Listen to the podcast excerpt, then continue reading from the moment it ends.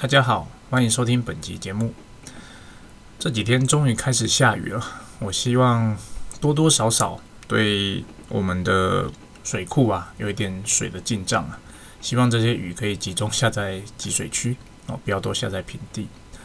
老实说，这一波的缺水真的蛮严重的。那因为我老家是在做从事农业生产的，那我从小到大在啊都有去帮忙了。这是我认为是近可能近十几年来最严重的一次缺水的状况。哦，我指的是我们呃农作区的那个部分。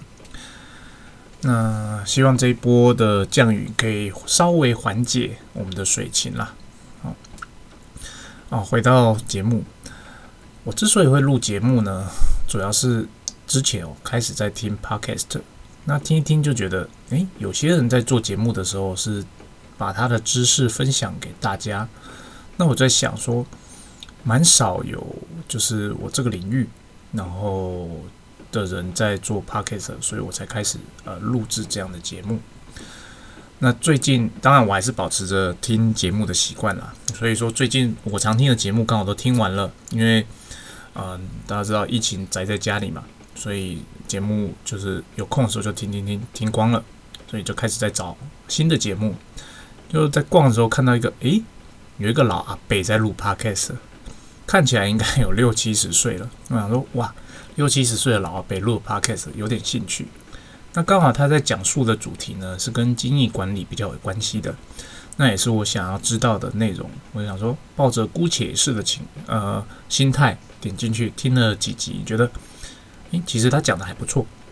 哦，那虽然说他的录音设备可能跟我录音设备呃相差不远，都是都是不怎么样的录音设备，但是至少他讲的内容，我是觉得呃。如果你是身为一个部门的管理者，或是公司的经营者哦，高阶主管的话，你来听应该是会蛮有收获的。诶，那个 podcast 的名字叫做……诶，熊熊忘记了，等我查一下，它叫做“经营难不难”哦，有兴趣的可以自己去查一下。好，那我回到今天想要分享的主题哈啊，最近在看一本书。那它的书名叫做《掌握市场周期》，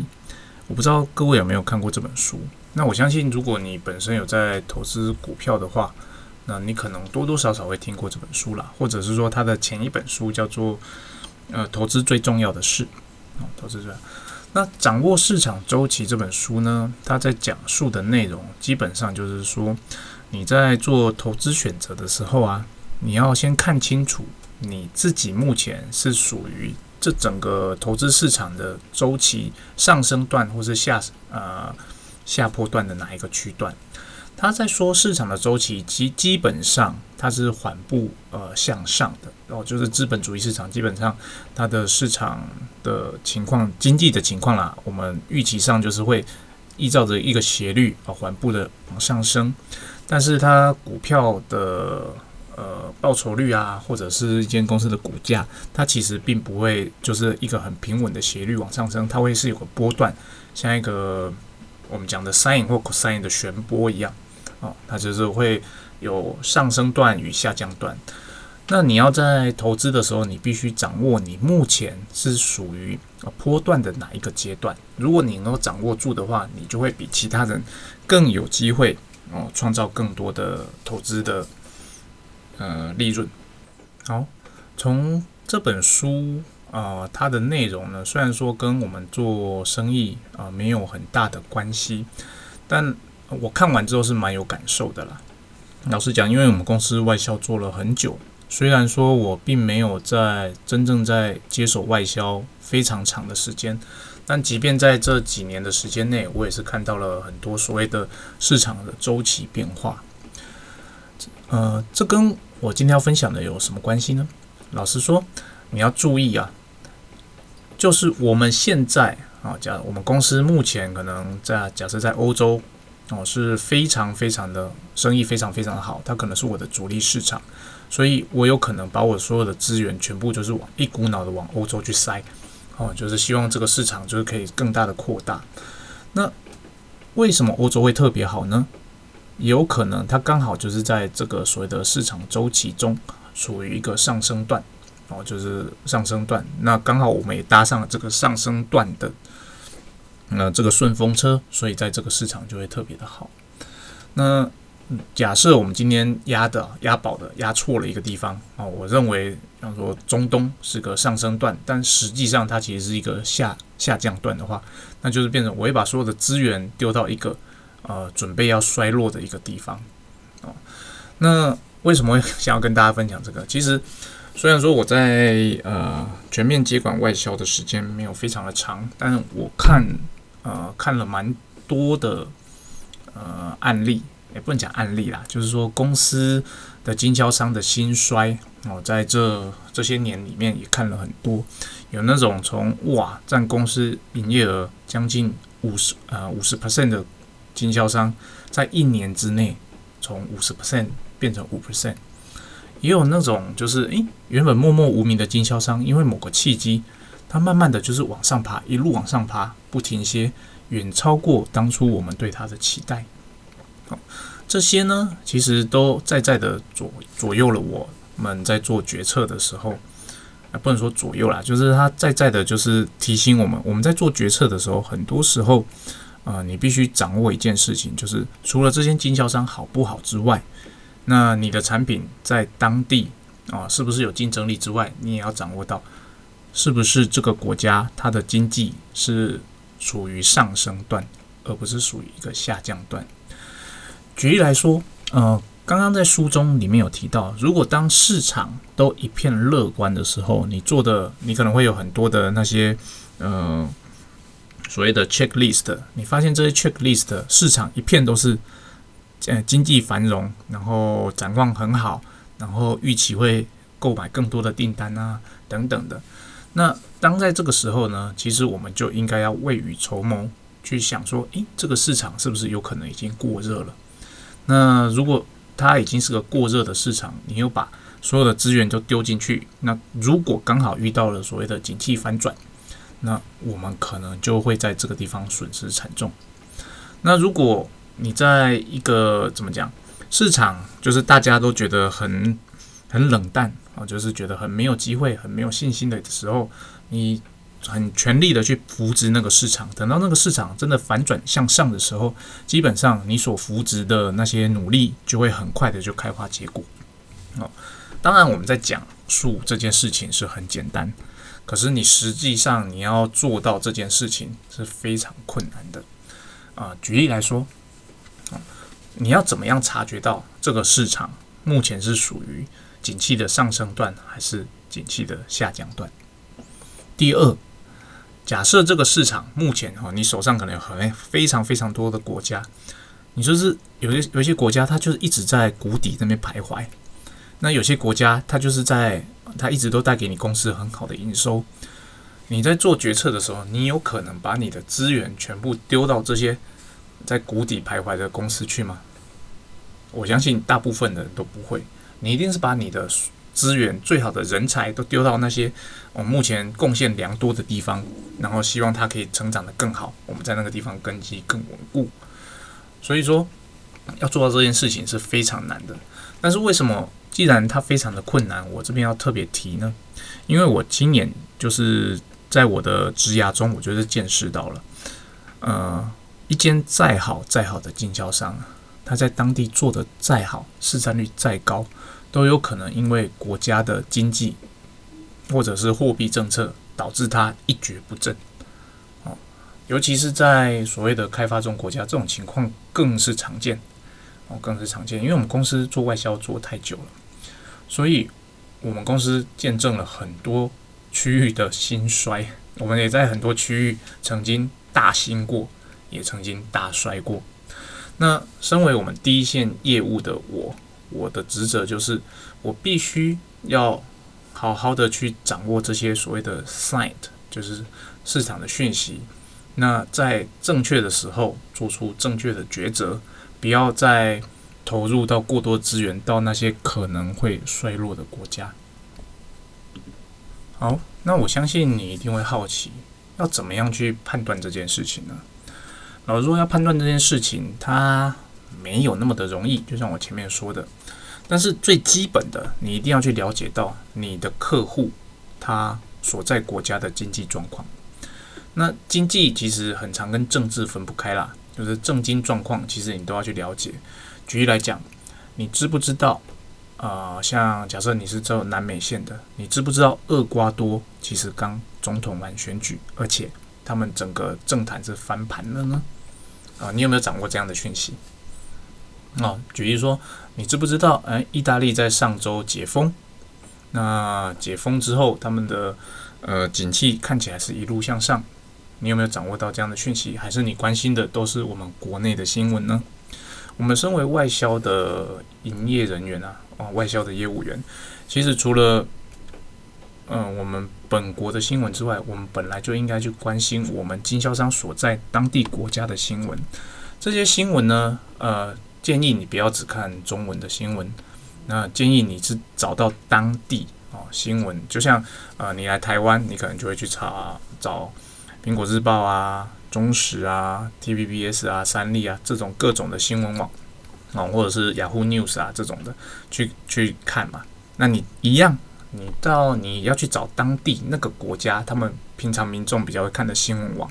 然后你要看什么呢？其实你要看的只有是经济的那一篇就够了。哦，当地新闻会针对他们当地的经济的情势做分析。那那些资讯至少可以让你有对当地的目前的经济状况有一个概念。有些时候啊，你的经销商做得很不好，并不是因为他不努力，他真的就是因为当地的经济状况不好，或者是他刚好遇到了所谓的选举年。哦，真的选举年在各国都一样了。在选举年的时候，大部分的呃公司都会停止投资，尤其是有可能会有政党轮替的状况的时候。那些公司都会先先保留现金哦。那在这种情况下，你经销商要卖得好，那当然有它的困难度了哦。首先，你就一定要了解到你所负责区域的经济情势是怎么样。那不要因为呃经销商的数字影响你的判断，你要用当地的经济状况，然后直接跟经销商 talk，跟他呃跟他讨论这件事情，因为他一定比你了解当地的经济状况。那在这种时候，就是你透过了你客观的看这些新闻，再透过跟主观的跟经销商在谈论的时候，你基本上一定会有一个概念，就是说，诶，这个国家未来一年两年的展望是往上还是往下？在这个时候，其实你就可以决定说，嗯，我资源可能要要 keep，还是资源要稍微抽走。哦这是一个最基本的方式，但即便这这么基本的方式，我相信大部分的人并没有去做这件事情，因为我们所关心的就是，诶，经销商你今天下定了没？那我之前的报价，那状况是怎么样啊？那你什么时候会给我订单啊？诶，好久没有联系了，最近有没有 inquiry 啊？我相信这是大部分业务针对经销商会，呃，比较。有的互动大概就是这些，你并不会真的去了解说他当地的经济情势是怎么样。哦，那你有没有去关心说他的疫情呢？比方说你经销商，呃，在西班牙好了，那西班牙之前封城封得很严重，解封之后到底疫情他们目前的状况是怎样？你有没有发出你的关心呢？哦，像这些基本上你就是要把自己当成对方。你才有可能掌握到所谓的第一手资讯，进而协助你去做判断，说，诶，这个国家的经济形势是怎么样？这是第一种方法啦。那第二种方法，我个人是比较喜欢的。我如果呃不像现在的情况，我会比较想要去当地看，好看什么呢？看展览。其实展览很多时候就是展现出说，诶，这个国家这个市场对这样的产业的产品。有怎么样的展望？如果这个展览是欣欣向荣的，诶，我就会判断说市场需求是大的。那这个展览如果是诶门可罗雀，那我就会觉得这个市场可能嗯前景不看好哦。其实这是一种判断的方式。那有些但这个判断方式当然你的花费很高啦，你要飞过去一趟，然后你要花时间去看展，你可能要花时间跟呃你联系的伙伴那边做讨论。但是其实这是最真实的一面。哦，你看到的，因为我们看到的新闻啊，基本上讲的都是所谓的总体经济的部分，它很少去讲所谓的单一产业。那但是你去看展，一定是选择你所在的产业的展览嘛？你去看，你就会知道说，诶，到底市场感感觉上是好或是不好。哦，那判断所谓的趋势，嗯，不能讲趋势，我刚刚讲的周期，周期是很重要的。也就是说，呃，如果你在对的周期啊，就是所谓的经济从谷底正要爬起来的时候。哦，那段期间可能半年、一年间，你尽全力去开发某一个新的区域，那这个区域它是刚好处于这个区间的话，你很可能就在呃，它真的爬起来的那个瞬间，你会得到很大的收获。嗯，那当然这个就是所谓的先期投资啦，你要有能力去决断这件事情啊，并且说服公司把资源投到现在还看不到。呃，后后面的这这段事情，那折中的做法是什么呢？折中的做法当然就是你折先丢一点资源过去看看，啊，你就说，诶，可能分配个一个人或两个人，说你去开发这个区域，那开发的方向大概什么？你必须给他一个方向，让他去做，然后让他先去跟这个市场保持联系，至少哦，如果这个市场你真的看对了，等它爬起来的时候，你已经有投入一些资源在那边，那到时候你。就会快你的竞争对手至少一小步。那如果你看错了呢？那也没关系，你投入的资源可能就是少部分。那看错了嘛，你就把这些人力啊，把它拉回来，再丢到一个新的市场去。我们身为外销的业务主管啊，其实最重要的工作不是所谓的做报价，也不是所谓的去争取订单。我们最重要的就是要选对我们要走的方向。那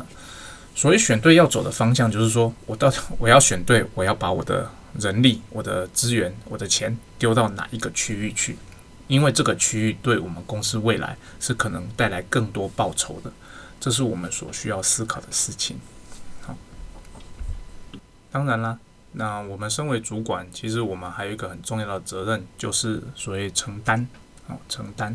如果我今天真的看错了。啊，我把所所有的资源丢到一个